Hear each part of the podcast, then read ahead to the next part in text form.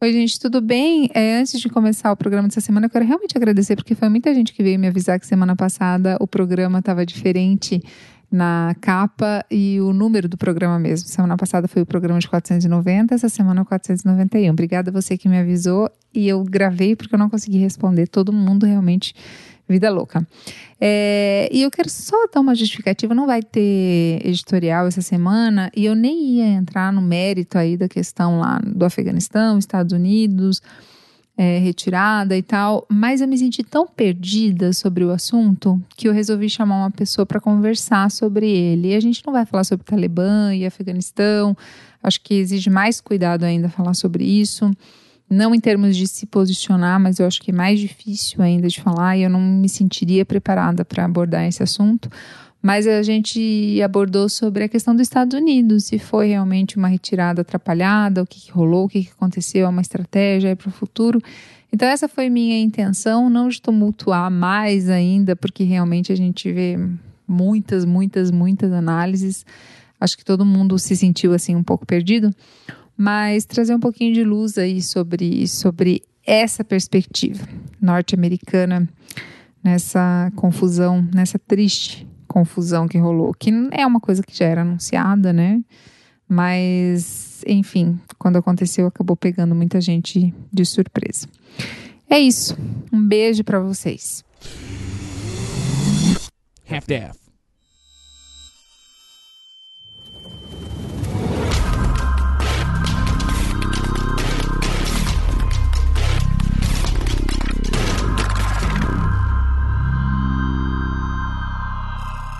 Eu sou Gisele Camargo, esse é o Anticast número 491. E para falar sobre esse assunto que dominou as redes sociais e o cenário internacional, eu converso com ele, que é estadunidense, que é formado como professor de história e tem especialização é, na América Latina. Muita gente conhece ele aqui no Brasil como Camarada Gringo, que é o nome do canal dele no YouTube no qual ele fala sobre política, história e cultura dos Estados Unidos numa perspectiva anti-imperialista e de esquerda, com muito foco na relação entre Estados Unidos e América Latina, com destaque para o Brasil.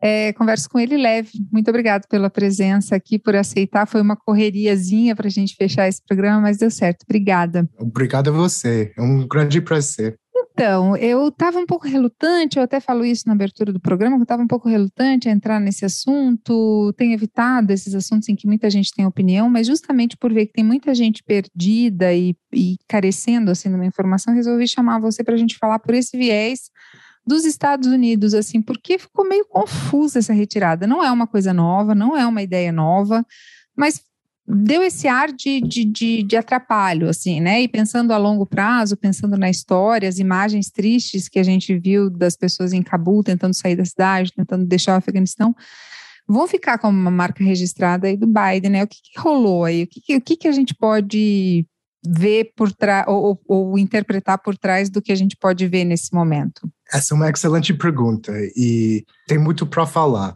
E ao longo das próximas semanas e meses, e anos, eu acho que a gente também vai ganhar muito mais perspectiva. Mas vamos direito para o assunto. O que aconteceu nas últimas semanas na caída de Cabo e a volta da Talibã para o Afeganistão realmente aconteceu muito mais rápido do que eu acredito Biden pensava. O Biden fez um discurso quando ele falou com a imprensa só alguns meses atrás. E nessa, ele foi perguntado porque ele já anunciado que vai continuar com os planos de Trump para realmente tirar os soldados oficiais de Afeganistão. E foi perguntado, oh, senhor presidente, você acha que a Talibã vai voltar? E ele falou, não, imagina, o Estado está forte, está firme, e eles têm um exército que a gente treinou, a gente armou, e está capaz de pelo menos alongar a volta do Talibã. O, o que a gente está aprendendo agora é que o governo achou que iria ser tipo 18 meses para o Talibã fica num estado em que poderia retomar o poder. Só que isso não é que aconteceu. E a gente aprende muito, eu acho do estado mental de Biden quando a gente vê o discurso que ele fez nesses dias, uh, comentando na absolutamente caída do, das forças militares estadunidenses no país. Mas para entender todo esse cenário, realmente a gente tem que colocar um pouco em perspectiva.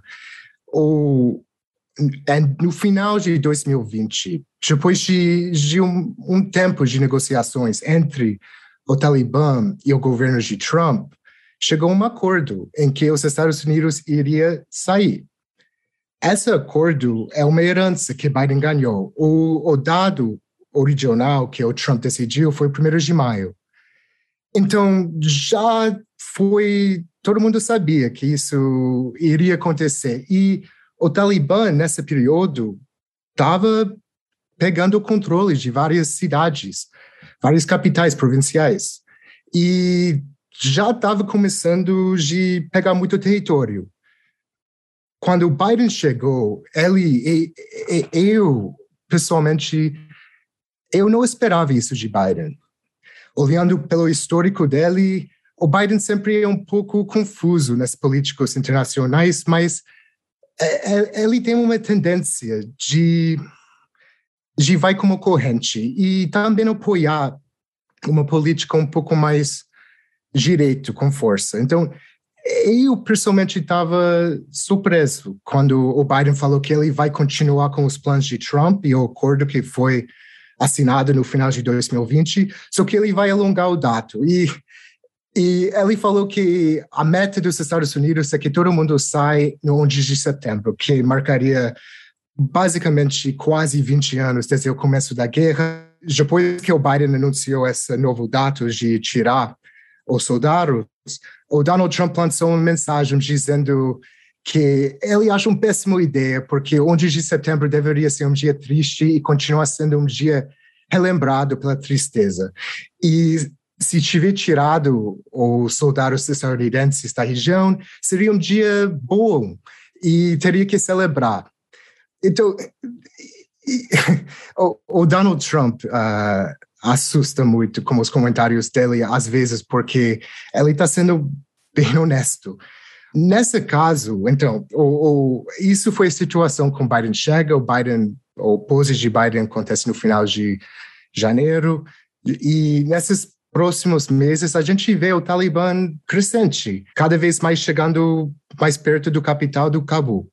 A velocidade em que aconteceu, eu acho que revela uma coisa muito importante, que essa relação que existe entre as Forças Armadas dos Estados Unidos, especialmente o pessoal do alto escalão, como os generais, e Joe Biden. A informação que ele estava ouvindo foi a gente estabeleceu uma base muito forte e as Forças Armadas de Afeganistão, que está financiado e treinado pelos Estados Unidos, e o governo, que está em controle, tem poder suficiente de manter poder pelo menos por um tempo. Isso não foi o caso.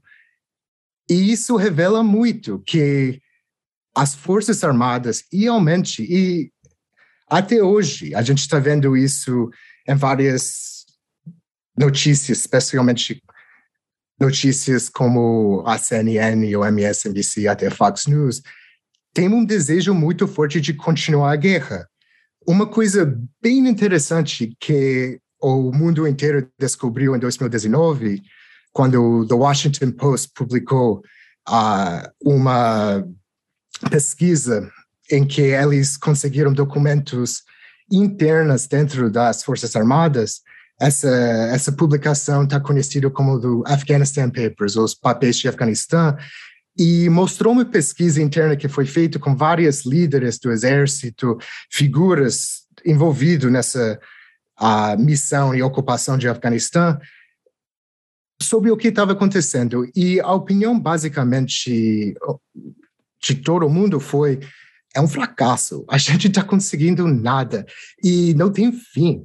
Então, isso também mostra como a informação que vem do exército, dos generais, para o presidente, teve um motivo de manter a guerra. Inclusive, que se você olha o dado empírico, realmente o que estava acontecendo, não estava ganhando nada o tempo inteiro. Então, quando a gente vê a velocidade em que o Talibã conseguiu voltar ao poder, realmente uma janela dos últimos 20 anos, em que a gente vê que o projeto dos Estados Unidos de criar uma nação, um projeto que não é novo na história dos Estados Unidos, essa foi um absolutamente fracasso.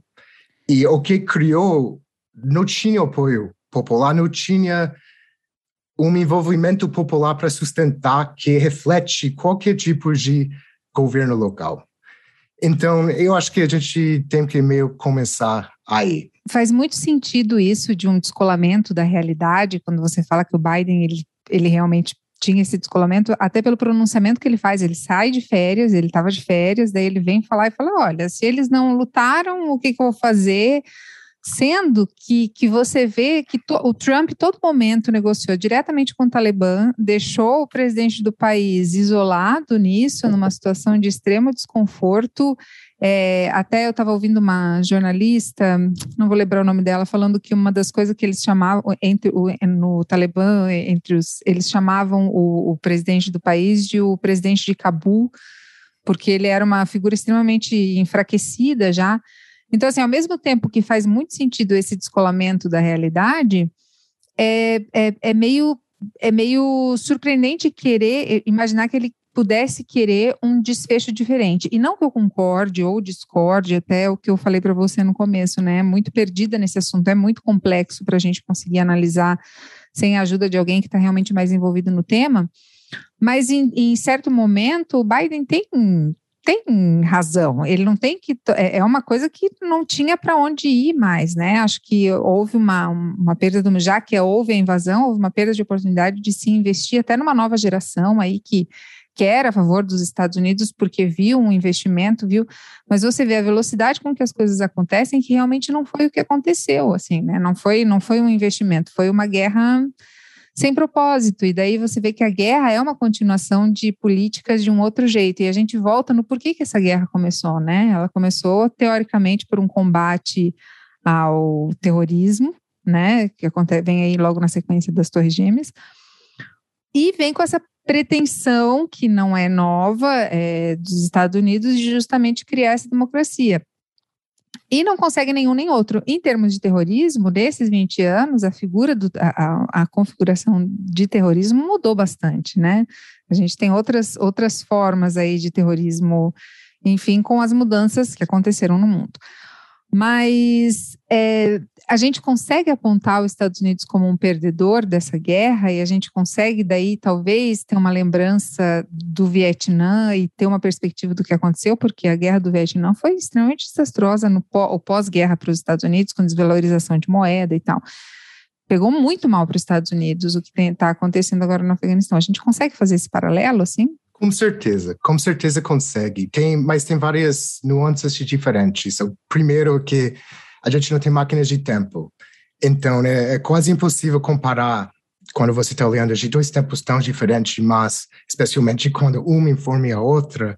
Mas tem várias comparações e, e, e eu acho que merece discutir. Mas também depois eu gostaria de voltar um pouco do discurso específico de Biden, porque eu acho que mostra várias coisas do futuro doutrino de Biden que está Então acho que vamos retomar disso, vamos, vamos já na, na, linha, depois a gente volta com esse paralelo de, do, do que foi o começo da pergunta e depois eu vou para o Vietnã, mas não, vamos falar um pouco desse discurso do Biden, assim, que pareceu até um pouco hum, snob, né, que não é muito a figura dele, né, ele, fa, ele tenta fazer essa figura mais acolhedora, mais, né, tipo, de um discurso mais agregador e tal, mas ele veio com um discurso, parece que ele caiu meio de paraquedas no assunto, assim, ah, se eles não lutaram, então o que, que eu posso fazer? Não posso fazer nada e tal. É, ficou realmente soberbo, assim, né? Bom, eu, eu, eu achei o discurso de Biden fascinante. Eu, eu já vi algumas vezes, eu estou analisando, tentar criar um conteúdo, um vídeo sobre o assunto e revela muito, eu acho. E é, é, muito Fascinante honesto. não pelo conteúdo, mas pelo que ele revela, né? Não, exatamente, porque ele revela. E é muito sentido, eu acho que a gente tem que ver o discurso de Biden como uma tentativa de salvar um império. O, tem uma linha que Biden citou no, no discurso em que ele fala que Afeganistão é o cemitério dos impérios. E eu acho que ele realmente acredita isso. E ele está achando uma saída de manter um império estadunidense. quando você vê, ele começa o papo falando que isso é uma coisa que a gente, que os Estados Unidos está investindo em 20 anos. E, e aí ele começa a destacar dois alvos principal que ele está querendo de construir uma imagem própria. O, o primeiro, e eu acho que é o mais importante, é que ele está, é muito claro, ele está competindo com o legado de Barack Obama. Ele está querendo diferenciar a política dele de Obama e ele está querendo aprender de várias coisas que Obama errou. Isso é um dos principais. Então, quando ele, fa ele fala que no início, e isso não é, isso é verdade, ele fala que o, os Estados Unidos entrou na guerra de Afeganistão e entrou semanas depois do 11 de setembro, principalmente com a meta de desestabelecer Al-Qaeda e a capacidade de Al-Qaeda ter uma presença no Afeganistão.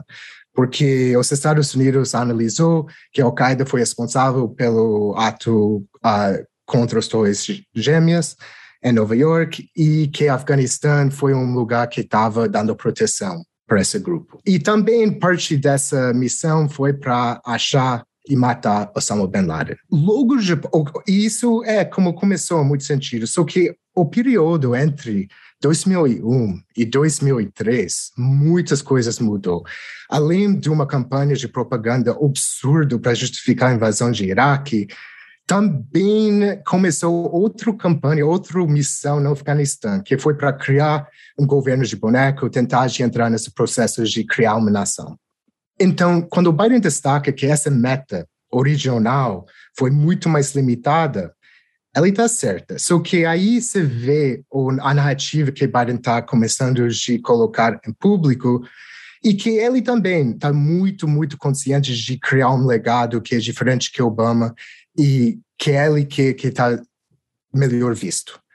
Então ele fala que quando ele foi vice-presidente em 2009, ele foi uma das vozes que pediu que Obama não usar uma política que Obama acabou usando, que está conhecido como The Surge, um surgimento de soldados em Afeganistão.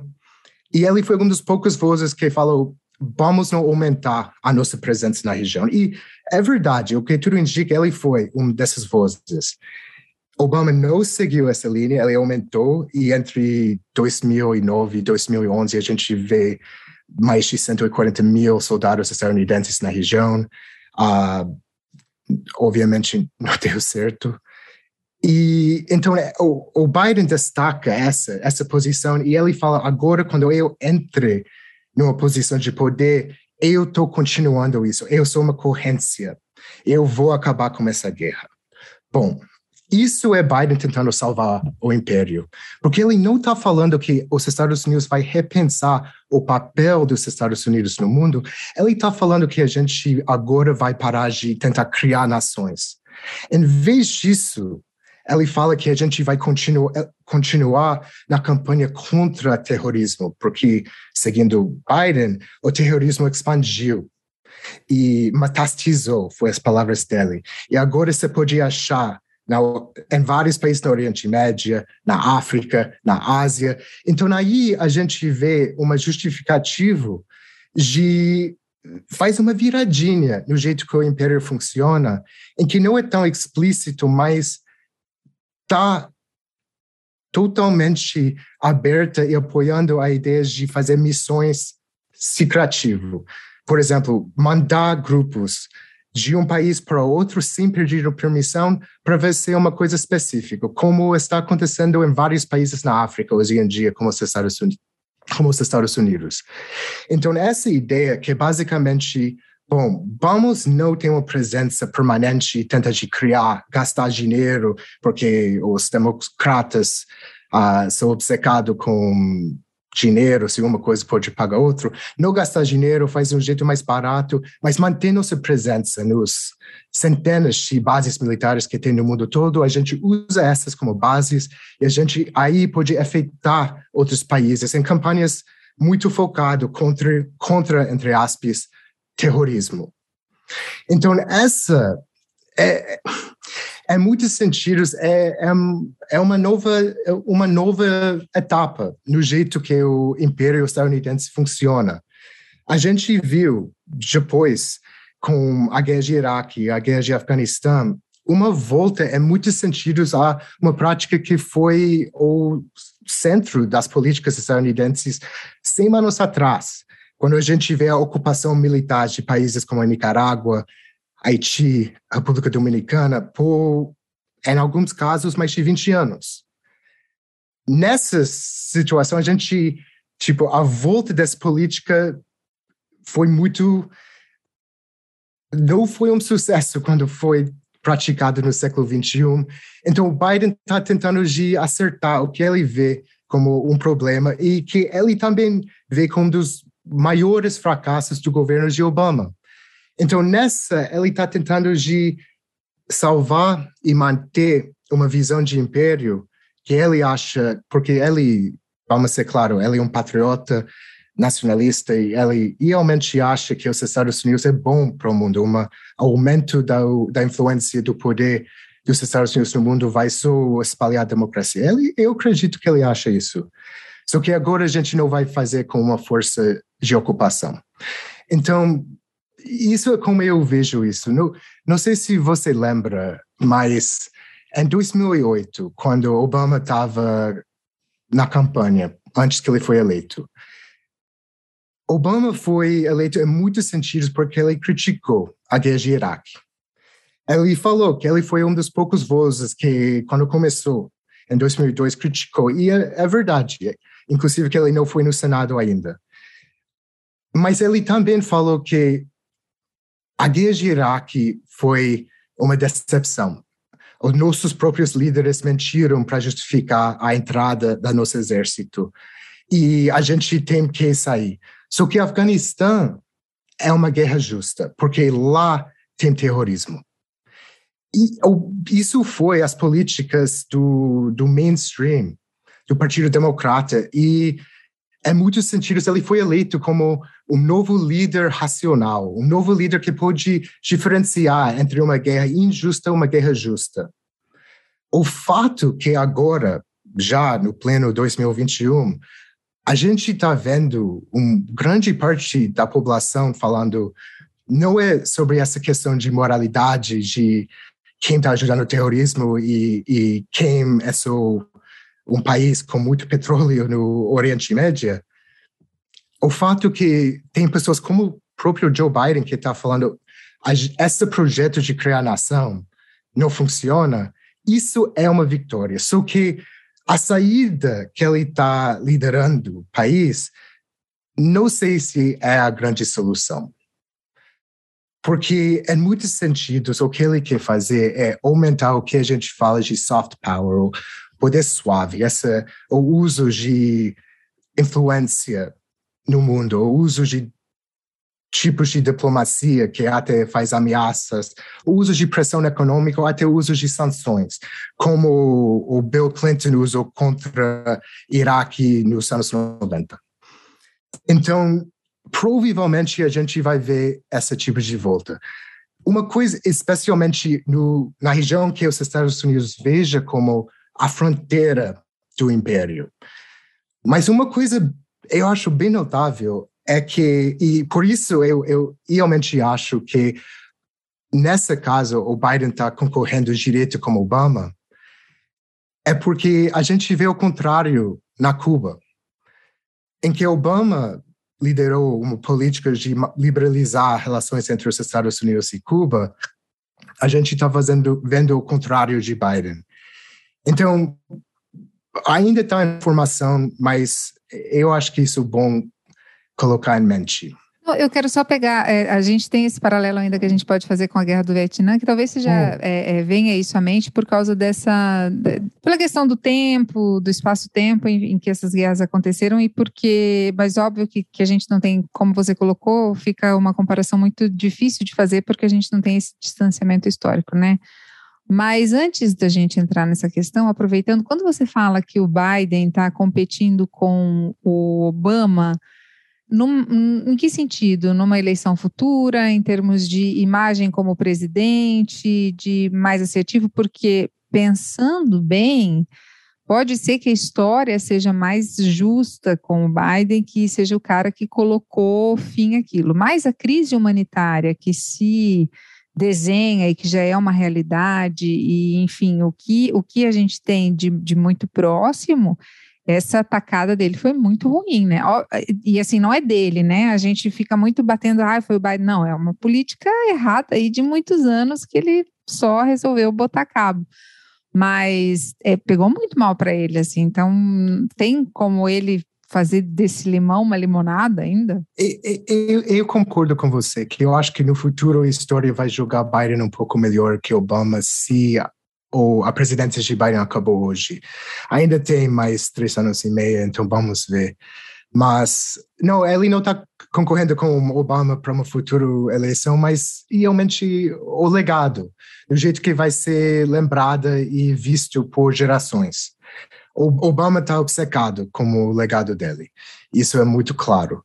E eu e Biden também. O, a gente não pode esquecer que o Biden foi escolhido como vice-presidente em muitos sentidos porque ele foi um oponente de Obama nas primárias. Ele foi visto muito mais como alguém da direita, na, no, na tradição dos Clintons, e Obama foi visto como um cara mais jovem, com novas ideias, um novo Kennedy. E então Obama escolhendo Biden foi mais para acalmar o establishment do, do partido. Então, essa, é, é, eu acho que essa competição entre os dois existe faz tempo. O Biden entrou na política em 73. Ele foi um dos senadores mais novos para ser eleito, com 29 anos. Eu, e passou quase a carreira, carreira inteira dele no Senado, antes que ele foi para uh, o gabinete de Obama como vice-presidente. E a guerra de Vietnã acaba em 75. Então, para Biden, e ele até cita essa na, no discurso dele. Então, essa conexão entre Vietnã e a, a guerra de Afeganistão é muito pertinente e, e, e, não só na mente de Biden, mas no jeito que eu acho que vai ser visto. Só que tem várias coisas importantes que tem que destacar quando a gente está olhando isso. O, depois da guerra de Vietnã, aconteceu uma coisa que muitos cientistas políticos chamam do síndrome de Vietnã, em que muitos políticos, deputados, uh, senadores, presidentes tinham uma certa reserva de entrar numa guerra como foi a guerra de Vietnã, de mandar as tropas e ocupar um espaço. Isso obviamente uh, muda e inclusive que isso é, é, é difícil falar que isso realmente foi as políticas porque rola nos anos 80 uma série de guerras patrocinado pelos Estados Unidos junto com oligarcas uh, guerras sujas na América Central uh, dirigido por Ronald Reagan e mas não foi uma ocupação tão explícita. Eu não sei se isso vai acontecer com a guerra de Afeganistão. Temos que olhar as Forças Armadas. Na guerra de Vietnã, pessoas foram obrigadas, não foi totalmente uma força voluntária. Então, o que acontece? Você tem setores da classe média, setores de filhos de profissionais, que está indo para a guerra. Se não tem tanto esses mega ricos como o Donald Trump, que pode fazer um jeitinho, mas você tem bastante pessoas da classe média. Aí, quando essas pessoas voltam com trauma, que acontece em toda guerra, muito mais pessoas estão abertas de ouvir. E eles têm muito mais acesso às vias de, de mídia e às, às maneiras de comunicar mais amplo. Nessa guerra, é uma guerra 100% por voluntários. E em muitos casos, os filhos da classe trabalhadora têm muito mais dificuldade de conseguir uma voz na nossa sociedade. Além disso, muitas das pessoas que participou nas guerras foram imigrantes que estava querendo de cortar a fila, achar um jeito mais fácil de conseguir um visto, de mudar a situação. E então eu acho que isso é especialmente importante porque agora já voltaram milhares de pessoas de guerra e as vozes nem não está sendo tão ouvido, especialmente comparado ao que aconteceu nos anos 70 com o Vietnã, em que já no meio dos anos 70 a grande maioria da população estava muito con contra a guerra. Nesta de Afeganistão foi meio escondido, além de várias outras notícias e crises que sempre está acontecendo. Então o, a população está cansado, mas não tem o mesmo nível de raiva, de, de de angústia. Indignação, que, né? É, de mobilização popular, assim. Só que eu acho que no longo, nos próximos anos, essa vai ser visto realmente como um novo capítulo no Império Estadunidense. Uma coisa que os Estados Unidos, como uma nação que desde o início, na fundação do século XVIII, teve desejos imperialísticos de expansão, uh, primeiro com os próprios povos indígenas, até o Pacífico, e depois uh, na América Central, no Caribe e além. É que os, o império dos Estados Unidos, ou práticas imperialísticas dos Estados Unidos, sempre acham jeitos de sobreviver diminuindo o custo do império. Eles acham jeitos mais barata ou envolvendo capital privado para facilitar essa expansão. O período que a gente viu nos últimos 20 anos, em que na pós 11 de setembro a guerra de terror, foi um, um período caro, em que muito grana foi gastado e essa grana foi abertamente mostrada para ser no lixo, que queimado. Isso, para muitos liberais e muitos conservadores, é a pior coisa que pode acontecer. Né? Ah, eu acho que a coisa que eu estou mais vendo na, na, na grande mídia é pessoas reclamando que os Estados Unidos gastou mais de 2 trilhões de dólares numa guerra e não conseguiu nada. E, se isso foi a coisa mais importante.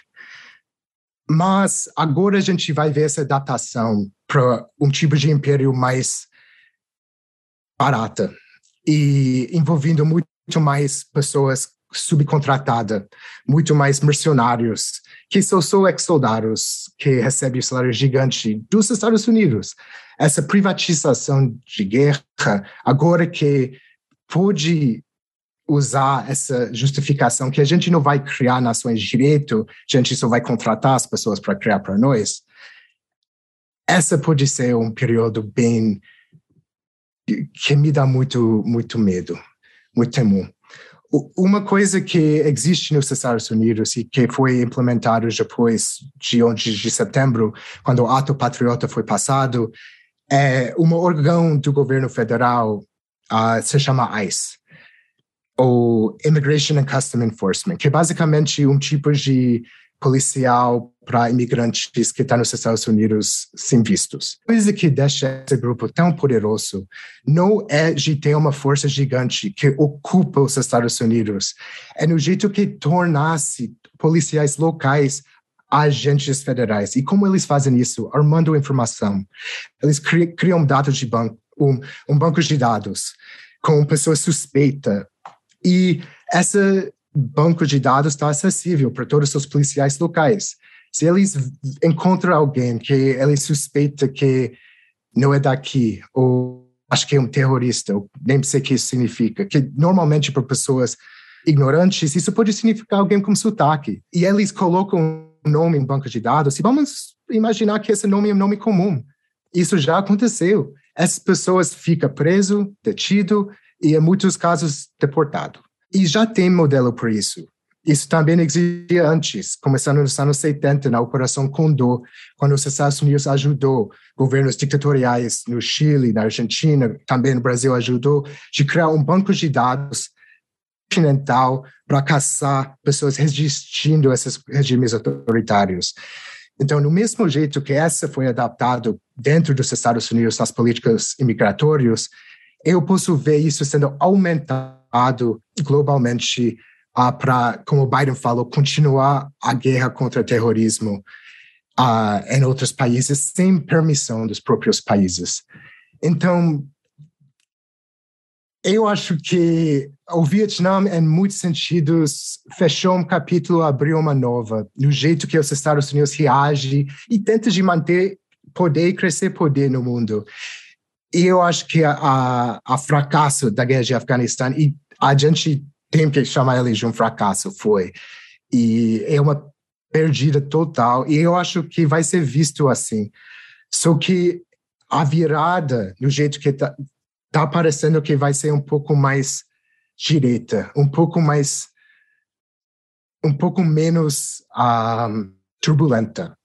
Só que uma coisa muito importante de lembrar é que quando a gente vê mudanças estratégicas do império, estratégicas da política externa dos Estados Unidos, essa também dá aberturas, aberturas para contestação e críticas que está surgindo. E a gente está vendo isso, tanto na direita, como na esquerda, como no centro, como com liberais, neoliberais, neoconservadores, etc. Só que essas críticas que agora está surgindo e tendo uma janela de circular, algumas delas pode pegar, e especialmente porque é tão claro que o, a guerra de Afeganistão e a guerra de Iraque foi projetos que nunca iria conseguir, nunca iria ser, entre aspas, um sucesso, nunca iria vencer uma guerra. Isso também dá muito espaço para uma lógica, uma racional anti-imperialista começar a pegar. E isso que eu estou torcendo mas que não seja tão trágica como a gente teve, por exemplo, 11 de setembro, eu estava lendo alguns, alguns ah, li bastante coisa, né? E a gente fica nessa confusão de lei, chega por fim, você já não consegue nem saber mais que linha de pensamento, mas assim, que, que, que justamente esse tipo de reação acaba gerando isso até os benefícios e toda uma possível geração que tinha uma simpatia pelos Estados Unidos, agora de uma maneira tão brusca essa quebra de padrão de vida, essa mudança, como os relatos que a gente tem, é, enfim, acompanhado tristemente do que tem acontecido no Afeganistão, possa trazer de novo esse ódio aí, né? Esse, que, que, que, que acaba gerando, enfim, que acaba na morte de pessoas que não têm nada a ver com isso, né? Que é o mais triste, assim, que é o que a gente consegue ver. Tem um fator que eu queria comentar, é, duas coisas só para a gente é, ir se encaminhando até para o final, para não ocupar muito mais teu tempo. Tem o fator China e Rússia aí que já, tipo, né, tipo, ah, se tiver tudo bem óbvio que tem uma questão aí estratégica, né, tem a China divide ali um, um pedaço de território muito importante com, com, com o Afeganistão, uma política da boa vizinhança, assim, mas você acha que pode haver uma, uma uma união aí, talvez anti-imperialista, justamente nesse, nesse sentido que, é, que você coloca, assim, nesse crescimento, nessa autorização imperialista e um, um efeito rebote disso? É, eu tenho ideia nenhuma, mas é uma excelente pergunta. Na, na verdade, eu anotei quando o Biden falou no discurso dele sobre o Afeganistão, ele falou exatamente que isso não deveria ser o foco dos Estados Unidos quando a gente tem concorrentes uh, verdadeiras com China e Rússia. Mas eu, eu não sei, é, é tão difícil pre prever o que vai acontecer no Afeganistão. Afeganistão, em, em, em muitos sentidos, né, desde a formação do país, sempre existia entre impérios. Né? No, no século XIX início do século XX foi entre o Império Britânico na Índia e o Império Russo. Uh, e a gente depois só vê, tipo, essa, essa região realmente é importante para ficar na beira, na fronteira de vários impérios importantes uh, no mundo. Mas o, o que vai acontecer entre a, a Rússia e China na região, eu eu realmente não tenho ideia nenhuma, mas eu sei que essa relação que os Estados Unidos está desenvolvendo com a China, eu acho uh, muito importante. E é muito óbvio que os Estados Unidos está bem consciente que a China, hoje em dia, uh, é um concorrente para os Estados Unidos numa escala global. E eu não teria nenhuma surpresa se uh, um dos motivos para a direção que Biden está seguindo é, é, informado pela que, informação que ele tem sobre China. É, também não dá para esperar muita coisa, né? Tipo, os caras estão ali, vão falar o quê? Não, a gente não vai aceitar, os talibãs vão se meter, comprar a briga, tipo, do teu principal inimigo, né? Inimigo do teu inimigo, teu amigo é, né? Então, assim, é o meio que básico, assim. E a outra coisa é, houve realmente um silêncio da Kamala Harris, eu não consegui procurar nada muito efetivo que ela tenha falado sobre o assunto, ela, e eu quero aqui fazer, eu tenho muita dificuldade de criticar mulheres, né? Eu me coloco nesse posicionamento de, de já no, de primeira não, não vamos criticar mulheres porque todo é, o peso para a mulher ocupar um espaço é realmente muito diferente, assim. Mas a Kamala traz com ela toda uma simbologia, né? Todo um significado, enfim, pela origem e tal. E aí a gente vê algumas políticas, é, é, é, umas políticas externas que não condizem muito com aquilo que ela, nem com as bandeiras que ela levanta e que ela não precisa levantar. Né? Ela não precisa dizer alguma coisa, simplesmente o histórico dela já faz isso por ela. É, houve mesmo esse silêncio? Ela, ou, é, ou, ou, qual que é a estratégia dela ou, ou do governo? É isolá-la nesse sentido? É, é absolutamente isso. Eu ouvi absolutamente nada. A Kamala até hoje falou nada sobre esse assunto. E uh, eu acho que isso é um pouco estratégica. Eu acho que o Biden decidiu que ele vai ser a porta-voz nessa e ele está perdendo de todo mundo meio respeitar a liderança dele nesse assunto. Mas uh, com certeza vai ser uma coisa que ela vai ter que comentar no futuro. E eu eu estou muito curioso para ver a uh, que que ela fala. Eu quero falar sobre a crise migratória que já faz alguns anos que, que os afegãos estão aí entre os principais refugiados isso deve aumentar bastante, já tem aumentado, né? Eu não quero nem muito comentar sobre a cena das pessoas penduradas em aviões, porque estava num discurso. É, é, a gente vive assim, eu me sinto muito no mundo atual, né? Eu estava até falando com uma amiga aqui, eu falei, porra, se Deus existe, ele não gosta do Haiti, né? A gente estava comentando sobre o terremoto, né? Que tipo, puta que pariu, não tem mais nada que possa dar errado. E daí a gente fica nisso, assim, tipo, a gente ignora, a gente acompanha, a gente não pode mudar nada, a gente não pode fazer nada, né? O que a gente tem, a gente faz, que é se posicionar é falar, é tentar alertar. E a gente fica nisso, assim. Então, eu realmente tenho evitado ver é, é, muitas coisas sobre a tragédia em si, assim, né? Sobre, é, é, enfim, sobre as pessoas penduradas, que eu acho uma coisa muito triste e realmente não há nada que eu possa fazer para mudar aquilo ali. O que eu posso, eu tenho feito. É, mas, assim, é uma crise humanitária anunciada e o Biden não conseguiu nem cumprir que ele prometeu que ia tirar um contingente que eu acho que eu estou errado, mas eram umas 18 mil pessoas que trabalharam diretamente com o governo norte-americano e que deveriam ser retiradas antes de qualquer coisa, e ele não cumpriu com isso. É, como é que vai ficar essa política de imigração aí, né? Porque os Estados Unidos têm endurecido cada vez mais isso, né? Eu acho que isso vai ser uma das grandes brigas entre os republicanos e democratas nos, no, nos próximos meses. Uh, sim, o Biden falou que ele vai tirar todo esse pessoal, ainda não foi feito. Uh, na real, ele aumentou o número de dados estadunidenses na região para 6 mil. Para facilitar isso, ele diz que isso vai durar algumas semanas, depois vai tirar, mas vamos ver. Além disso, vai ter muita gente que quer sair do país. Uh, e eu acho que como os Estados Unidos reagem nisso realmente vai ser debatido. Já está rolando um discurso na direita que está totalmente xenofóbico e não querendo de abrir as portas para pessoas de Afeganistão que está precisando sair. E já estou ouvindo também pessoas no Partido Democrata dizendo que deveria uh, falar para todo mundo chegar com braços abertos. Uh, então, eu, essa é uma coisa para ver, especialmente na, nos tempos que a gente vive, na pandemia, uh, em que já facilitou Trump, quando foi presidente, e Biden, de aumentar as dificuldades de entrar nos Estados Unidos e perder uh, um visto de refúgio. Então, e, e realmente isso vai ser uma coisa bem interessante ver. E espero que os Estados Unidos facilite o vistos para muitas pessoas que quer. O, além disso, eu acho que vários pontos que você destacou são muito importantes, especialmente uh, essa questão do, do Talibã em poder e essa transição que aconteceu bem rápido.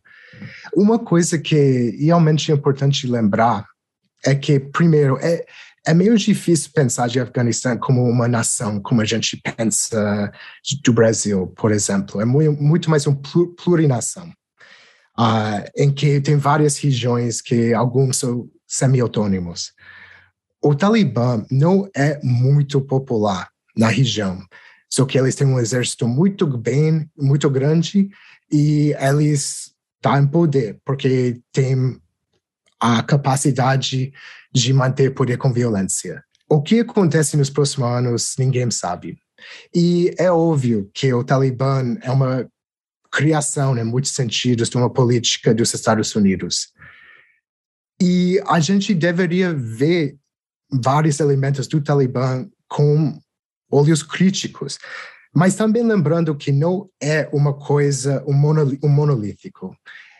É um grupo bem diverso, com várias opiniões e vários segmentos, alguns com mais poder que outros. Mas, em muitos sentidos, é, é como se um desses grupos totalmente louco, crente do Brasil, formaram uma milícia começaram a fazer uma resistência, aumentou, Ai, conseguiu. Com, não, é total isso. Aumentou, criou uma estrutura paramilitar por alguma razão, o exército do Brasil caiu e ele estava numa posição de pegar o poder do país. Seria um pesadelo. Imagina. É tipo, um pesadelo Malafaia, não muito distante Feliciano. de acontecer, né? É, não, a única diferença, tá... é, a única diferença é que, infelizmente, o que existe hoje foi por um processo eleitoral, aí eu acho que isso merece muito auto né, análises, o que aconteceu. Só que é, é como se uma milícia crente, louco, chegou ao poder junto com uma aliança com as forças, ou com a própria Forças Armadas e estabeleceu ordem. Seria um pesadelo. Tipo, eles falariam, não pode dançar, você tem que ouvir nossa música crente. Tipo, seria só né, naquele tipo sertanejo super crente no, no rádio o tempo inteiro. Bom, não sei se seria tão uh, bacana culturalmente e socialmente para viver, mas também não significaria que o Brasil seria isso, né? Imagina se isso acontece, começaria uma onda de resistência.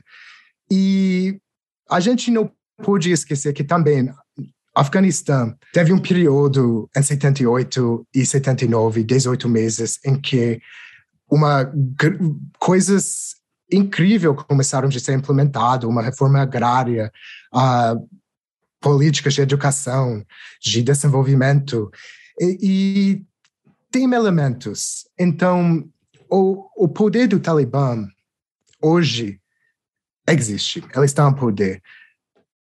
Mas não sei se isso vai ser para sempre. E é muito importante que os Estados Unidos não se envolvem, porque quando os Estados Unidos se envolvem nas políticas de outros países, só produzem merda. E essa merda tem filhos e não é, não, tá desagradável para todo mundo. Tipo, não é uma solução. Só deixa, cara, deixa o povo se resolver, não se meta na que resista a essa tentação que não é só de tentar resolver, né? É de tentar tirar vantagem, enfim, né? Tem, tem muito mais questões por aí, mas, enfim. Torcendo muito para o povo afegão, que com certeza é muito maior que o, que o Talibã, mas que fique o ensinamento né, que o Talibã tem muitas semelhanças com a milícia aqui no Brasil e o risco da gente flertar com um governo que é dado a milícias, né? Óbvio que a milícia aqui no Brasil não tem eh, todo o poder bélico, né? A gente ainda consegue combatê-lo tentando, né, de maneira democrática. Vamos ver aí, vamos por tudo ou nada no que vem, né? Vamos ver se a gente vai conseguir vencer aí no mas a gente tem um armamento da população, enfim, óbvio que não dá para fazer, não dá para comparar, mas é bom a gente olhar e ver que algumas existem algumas semelhanças. Esse não, esse não gostar de mulheres, esse não, é, o Talibã é formado muito muitas partes por pessoas analfabetas ou com pouco estudo, que resolvem as coisas na violência, não são dadas as ciências e aos estudos, então a gente consegue ter algumas semelhanças, né? Os radicais, de maneira. Nem, nem radicais, eu acho que os que deturpam aí a ordem têm semelhanças. É, meu querido, mais alguma coisa que você acha importante a gente colocar? Muita água vai rolar embaixo dessa ponte, né? E é por isso que eu estava meio resistente de falar, porque a gente fica muito preso a isso, assim, tipo, nossa, Biden e tal, não sei o quê. Mas o tempo é o senhor das definições, né? E tem, talvez com distanciamento histórico, a gente consiga fazer uma outra leitura. Não que eu acho que vá é, colocar o, o Biden num, num, num, ponto de perdão ou de, de reparação, ou de, né? Mas é difícil fazer uma análise realmente agora. Não, é, é difícil, mas como, como eu falei, agora eu realmente acho que a gente está vendo uma mudança. Não vai ser tão claro, tão, tão greve como aconteceu com o Vietnã, mas tem uma abertura para uma contestação discursiva, críticas ser colocado no esfero público e com um pouco força, um pouco luta, a gente pode ser essas ideias sendo implantado na população e crescendo. Nos Estados Unidos, uh, para a primeira vez na minha vida, eu estou vendo a formação de uma esquerda. E é super pequena, mas está conseguindo emplacar coisas. E é muito bom ver as minhas camaradas, pessoas que, que, que se identifica como esquerda, criticando isso pela histórico imperialista, imperialista que tem.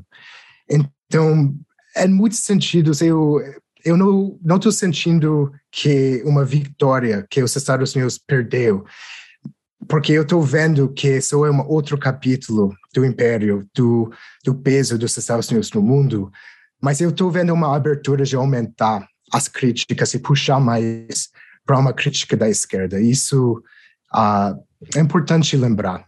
Quando eu estou refletindo, é, é, é muito louco. A guerra de Afeganistão começou quando eu tinha 17 anos. E, em muitos sentidos, marcou minha vida de adulto inteiro.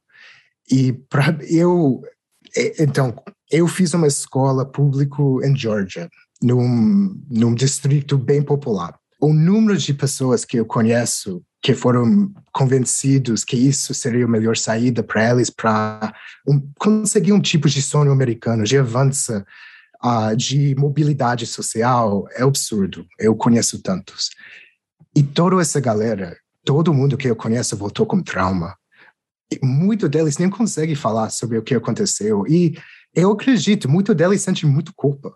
Essas vozes que talvez não seja tão presente no, no jeito que a sociedade lembra esses últimos 20 anos, faz parte da nossa sociedade. Então, uma das nossas metas, enquanto a gente avança, a gente olha para os próximos capítulos, realmente deve ser como a gente consegue de reduzir esses traumas na humanidade.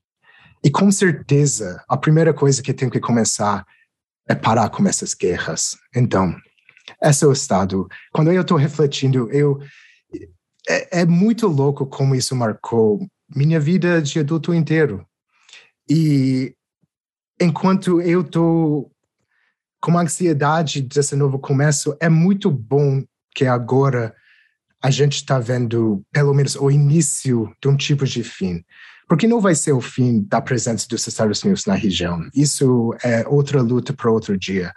Mas pelo menos essa ocupação e essa tentativa de criar uma nação de bonecos quando que a gente quando a gente aprende que quando essas cordas são cortadas os bonecos são, são ocas são não são humanos então nessa amanhã vai ser outro dia isso é como eu vejo já cantaram amanhã vai ser outro dia já cantou Chico Buarque é, eu sei eu adoro Chico é, é, eu acho que é isso, né? Vamos ficar aí olhando. Talvez é, meu objetivo com esse programa era realmente só dar uma sentada e conversar com alguém que está aí. Ah, uma última pergunta, que é uma coisa que eu queria saber. Como é que está a repercussão aí, midiática? Como é que está o clima, a, a opinião popular? O Biden está enfrentando uma rejeiçãozinha aí, né?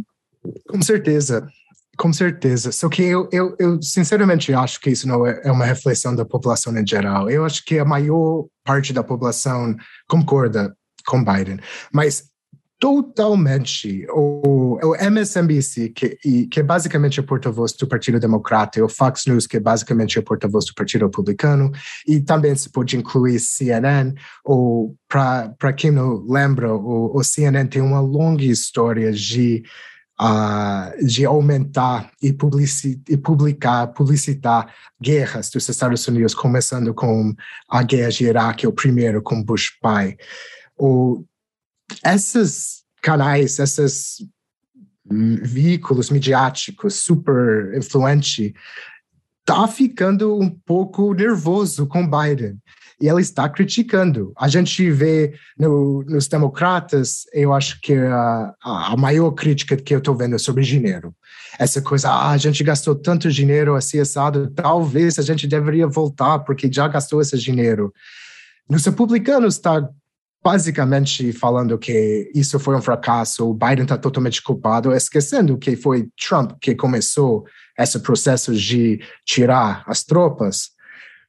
E já está rolando uma justificativa de, de voltar alguma presença. Só que a mídia, ah, em muitos sentidos, adora guerra porque quando tem guerra, é uma novela que pessoas podem assistir todo dia. Tem novidades, tem drama, tem ação. E eles vendem ah, muito propaganda quando tem audiências grandes. E mas é assustador como vários veículos midiáticos estão criticando Biden, especificamente colocando em mente essa semente né, para eventualmente uh, florescer, que talvez seria uma boa ideia de voltar. Mas eu acho que a gente pode ficar um pouco tranquilo que, em geral, a população não apoia isso e o que tudo indica, o Biden não vai mandar o exército de volta. Eu acho que é muito provável que vai aumentar o, a terceirização da guerra com essas entidades privadas um, especialmente os mercenários contratados. Isso pode acontecer. E se isso acontece também, vai ser muito difícil saber, porque uh, muitos desses documentos, desses contratos, vai ser uh, classificado. Acho que a gente conseguiu fazer um panorama. Quem sabe daqui uns um tempinho a gente volta para fazer uma outra análise aí da situação e de se a gente conseguiu ver com lucidez esse momento. Obrigada, Leve, pela participação, obrigada pela, pela disponibilidade. É, bom, a galera que quiser acompanhar o teu material, vende aí teu peixe. Primeiro, muito obrigado para me convidar, foi um prazer imenso. Uh, eu estou muito fã do Anticast e uh, nunca esperava que eu faria parte. E o pessoal pode me acompanhar no meu canal no YouTube, Camarada Gringo. Todo mundo está bem-vindo. Ah, legal. É bem legal, muito bem produzido, tem sempre conteúdos muito interessantes. Enfim, o último vídeo, pelo menos o que eu assisti, fala sobre as políticas é, migratórias da duplinha Biden e Kamala, enfim, mostrando como realmente são, são ruins, assim. Recomendo fortemente, o link vai estar aqui na descrição do episódio. E você, querido ouvinte, querida ouvinte, muito obrigada pela parceria até aqui, obrigada pela paciência, pela participação, por mandar mensagem, por curtir, compartilhar, sempre muito importante. Lembrando que o nosso financiamento está lá no Catarse. Se o, se o Anticast for o seu, o seu conteúdo alternativo e favorito, colabore com a gente. Se não for, você tem um outro produtor de conteúdo que você gosta mais e a grana tá curta, colabore com ele, mas não deixe de apoiar a galera que tá aí produzindo conteúdo independente. Realmente na raça, na coragem, não tá fácil para ninguém. Mas com cinco reais você já deixa aí um produtor de conteúdo muito feliz. Muito obrigada a todos vocês que estão com a gente. Um beijo.